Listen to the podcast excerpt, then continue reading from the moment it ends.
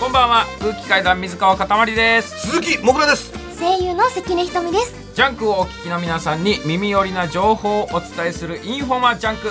今月は芸人と声優がタッグを組み週替わりでミンティアプラスボイスレモンジンジャーについてご紹介します。今週は我々3人がお送りしておりますミンティアプラスボイスレモンジンジャーは喉が命の声優が購入する喉タブレット桔梗エキスやビタミン C など声優に人気の成分を配合。いい声をサポートします。今回はミンティアプラスボイスレモンジンジャーを使ってこんな企画をやります。いい声でグッとくる一言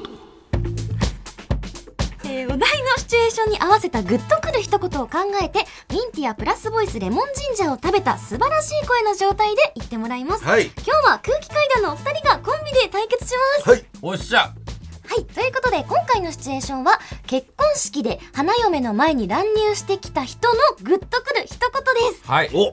では参りましょう、はい。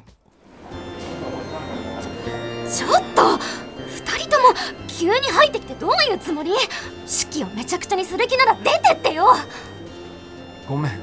俺我慢できなくてさ。瞳が結婚する前にこれだけ言わせてくれ。俺はハゲて髪生えて今少しハゲてるけどもう少ししたら生える。